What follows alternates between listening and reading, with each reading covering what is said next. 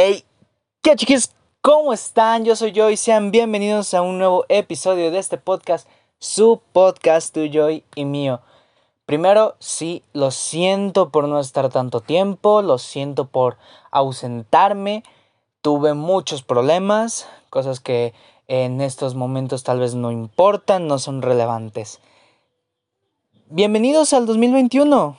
Espero que hayan tenido un, un año, un cierre de año bueno, porque el año fue asqueroso, fue horrible, fue de los peores años que se pudieron haber vivido en mucho, mucho tiempo. Yo sé que no se comparan con otros que son más, más brutales en cuestión de la historia humana, pero este pedacito que nos tocó vivir es de lo peor que pudimos haber vivido y espero que sea lo peor que viviremos, porque si todavía nos espera otras cosas más grandes, Uf, yo creo que sí se va a poner muy, muy, muy feo. Pero esperemos que no. Esperemos que de aquí en adelante todos tengamos una vida bastante buena, bastante relajada. Les quiero dar la bienvenida a este, a este nuevo año. Vamos a empezar.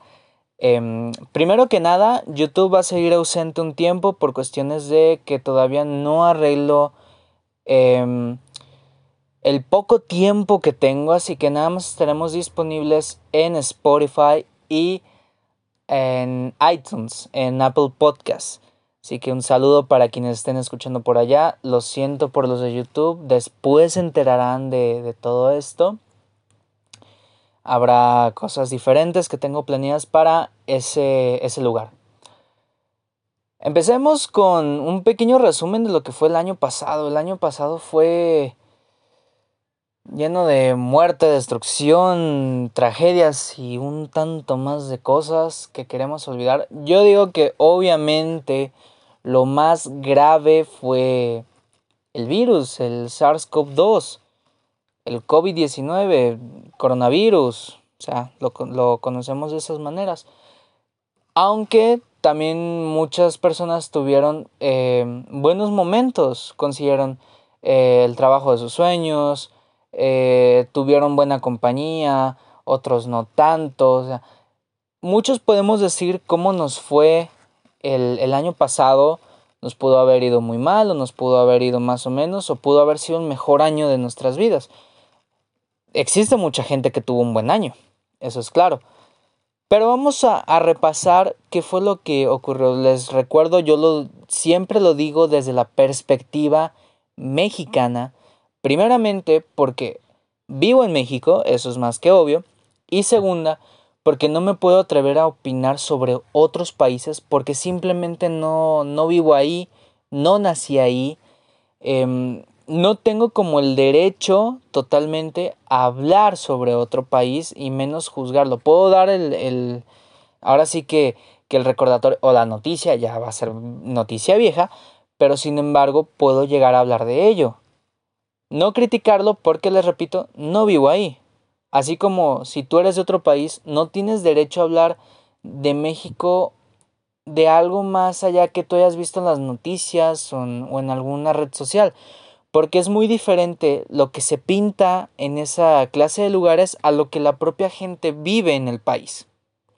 Conocemos nuestro país y conocemos eh, sus virtudes, sus defectos, y aunque sea que esté destruido el país, aunque sea que mi país esté un poquito en la miseria, tú no puedes hablar mal de mi país em, sin tener totalmente los conocimientos.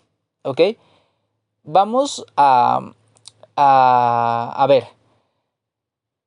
El virus, lo dejamos un poco de, de lado. Desastres naturales. Eh, hubo muchas tragedias.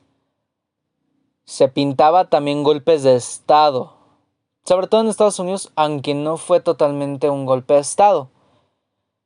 Fue una, una revuelta que se llevó a escalas un poco más, más fuera del límite, incluido lo de George Floyd.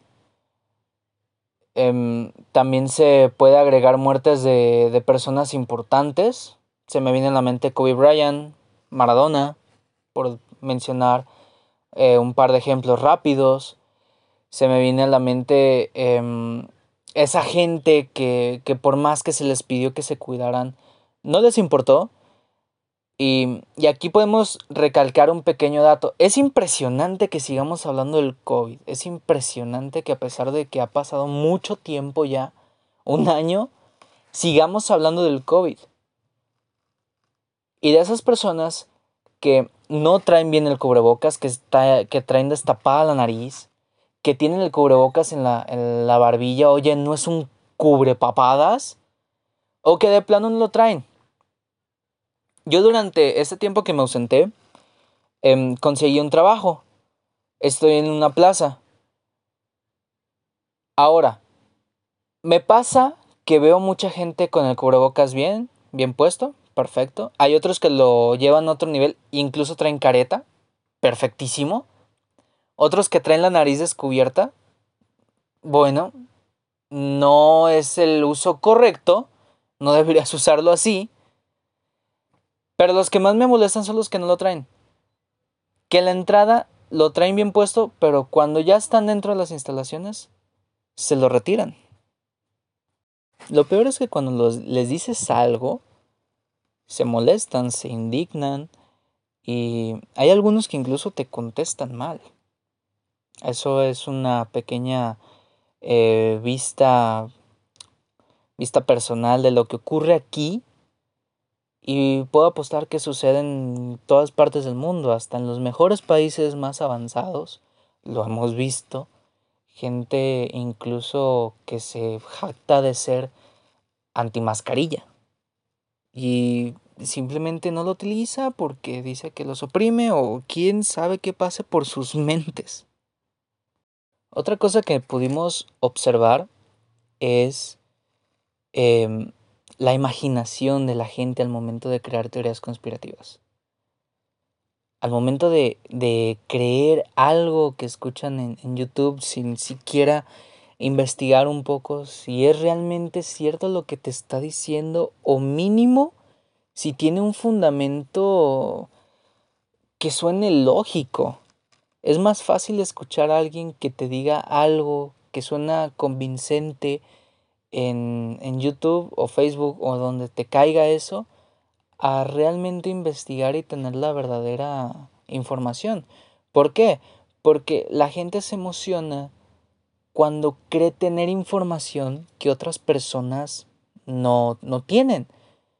Para una persona le resulta más interesante, más entretenida, más satisfactoria pensar que tiene información eh, privilegiada sobre eh, el virus, por ejemplo, por, hablar de, de, algo, a otras personas que simplemente siguen un rebaño, entre comillas, y piensa que los demás son inferiores a, esa, a, a sí mismo por tener esa información que cree es verídica, privilegiada y de primera mano que en lugares masivos de información no están dando. Es por eso que se, que se dispersa esta clase de, de, de ideas. Y hablando de esta imaginación eh, extrema de, de, cosas que no son reales, de datos eh, falsos, puedo meter ahí el tema de, de, del gobierno de mi, de mi pobre país.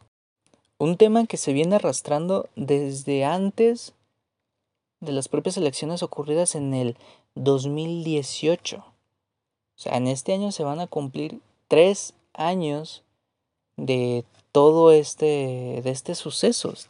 Todo esto se, se hace incluso antes de las propias elecciones, un momento en el que, pues, estuvo muy fuerte diferentes decisiones, diferentes opiniones y que hasta la fecha podemos ver una división importante en lo que es eh, México, por ejemplo. Yo voy a hablar de mi país y, y podemos ver que, que en tres años el gobierno no ha hecho, el gobierno federal, hablando del gobierno federal, no ha hecho ningún tipo de cambio Solo quejarse, hacer berrinche, poner sus propios datos, inventarse otros, reducir o maquillar otros que em, existen con tal de que ellos sean los buenos de la historia.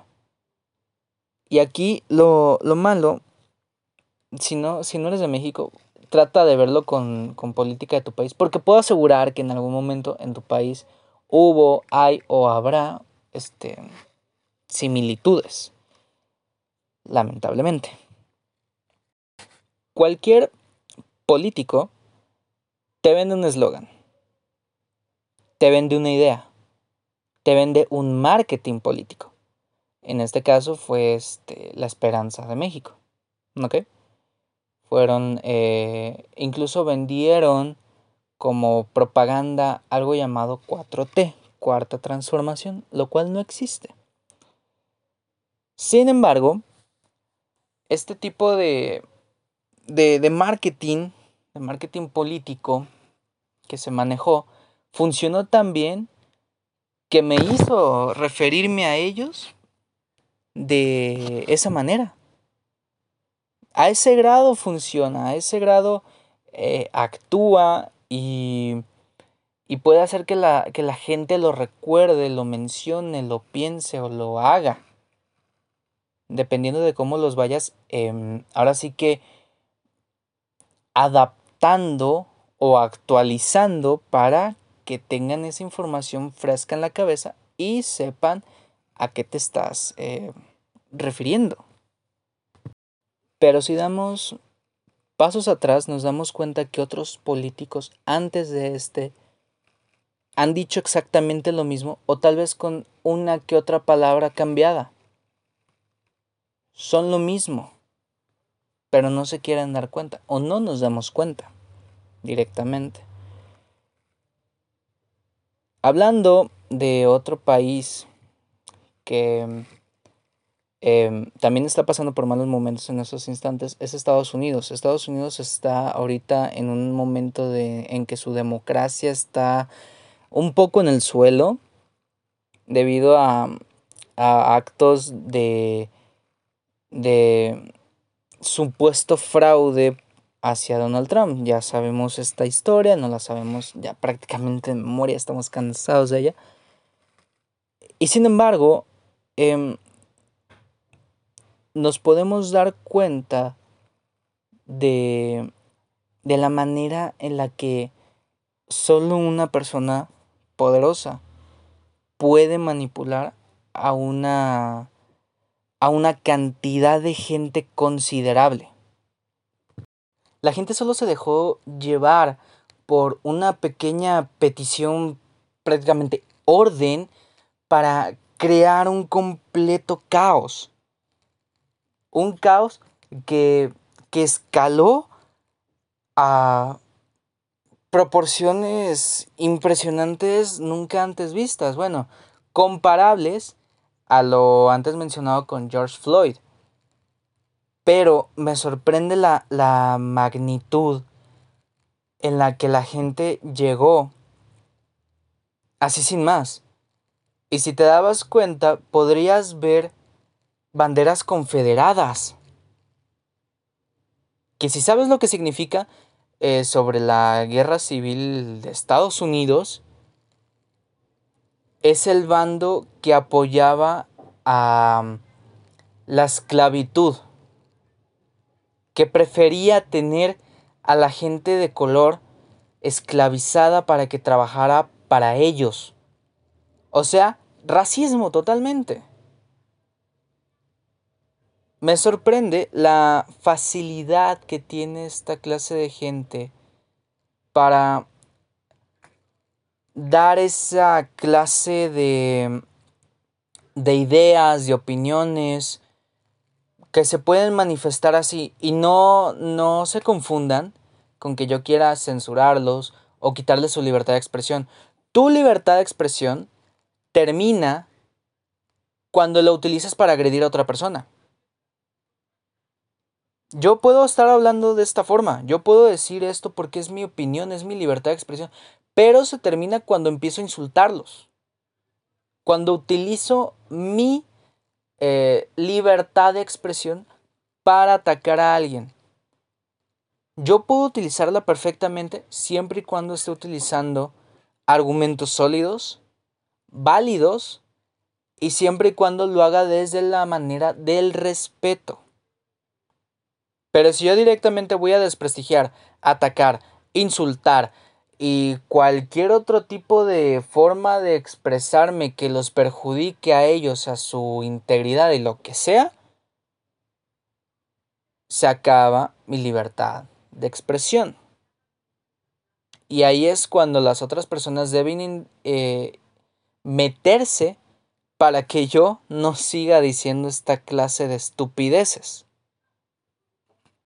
Y hablando de censura, muchas veces hemos visto cómo em, si hablas mal de alguien importante, de alguien este, em, de gran poder, te silencian de una u otra manera. Pero por ejemplo, lo que hicieron con, con Donald Trump de quitarle todas sus redes sociales de Instagram, Facebook y Twitter, la más importante que él tenía, unos defendieron, hablando del presidente de México, que esto era censura. Y podemos volver al punto anterior. Siempre y cuando no estés perjudicando a otras personas, tú da tu opinión. Desde el respeto, desde fundamentos este, bien estructurados, desde opiniones bien planteadas. No solo soltar opiniones así al aire. No solo decir, ah, es que me hicieron fraude, es que fulanito, es que sutanito, es que él lo hizo peor que yo. ¿Dónde están tus pruebas? No, pues no hay. Entonces, ¿cómo?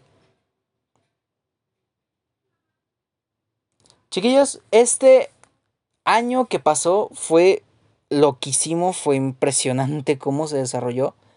Lo estaremos viendo las siguientes semanas tomando temas, rescatando temas para poder hablarlos, desarrollarlos y dar un buen tema de conversación para que tú también puedas opinar, puedas dar tu punto de vista y tengamos aquí una hermosa conversación. Así que chiquillos, sin nada más que decir, les quiero agradecer muchísimo. Recuerden que me pueden encontrar en Twitter em, como arroba joyvm-cato. Ahí me pueden encontrar. Em, los quiero muchísimo. Feliz año 2021. Espero que eso se mejore. Ya hay varias vacunas que vienen para poder terminar con esta maldita pesadilla. Si no nos cuidamos, recuerden que no va a servir de nada.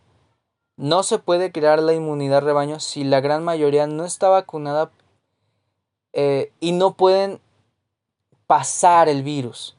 Si los que eran potencialmente este, eh, focos de infección no pueden transferir a los demás, eso es la inmunidad rebaño. No crean que yéndose a infectar todo el mundo sacan anticuerpos y ya se libraron los demás. No, no, para nada. Es muy diferente cómo se maneja. Cuídense, cuídenos, Recuerden que aún nos falta todavía mucho, mucho de COVID. Tal vez todavía este año tengamos que pasarlo de esta forma. Cuarentenas, eh, aislamientos, cuidados. Y tal vez para 2022 ya podamos volver gradualmente a nuestra normalidad. Y viéndolo optimista, mitades de 2022 volveremos a la normalidad que conocíamos antes del maldito 2020. Pero en este año tenemos las posibilidades, las herramientas y oportunidades de que el tiempo de espera se reduzca. Si nos cuidamos, evitamos que esto crezca, la vacuna es eficiente, es eh, un control perfecto y salimos. Así que cuídense, los quiero muchísimo. Esperemos que, que sigamos aquí todos. Y hasta la próxima semana. Los quiero. Goodbye.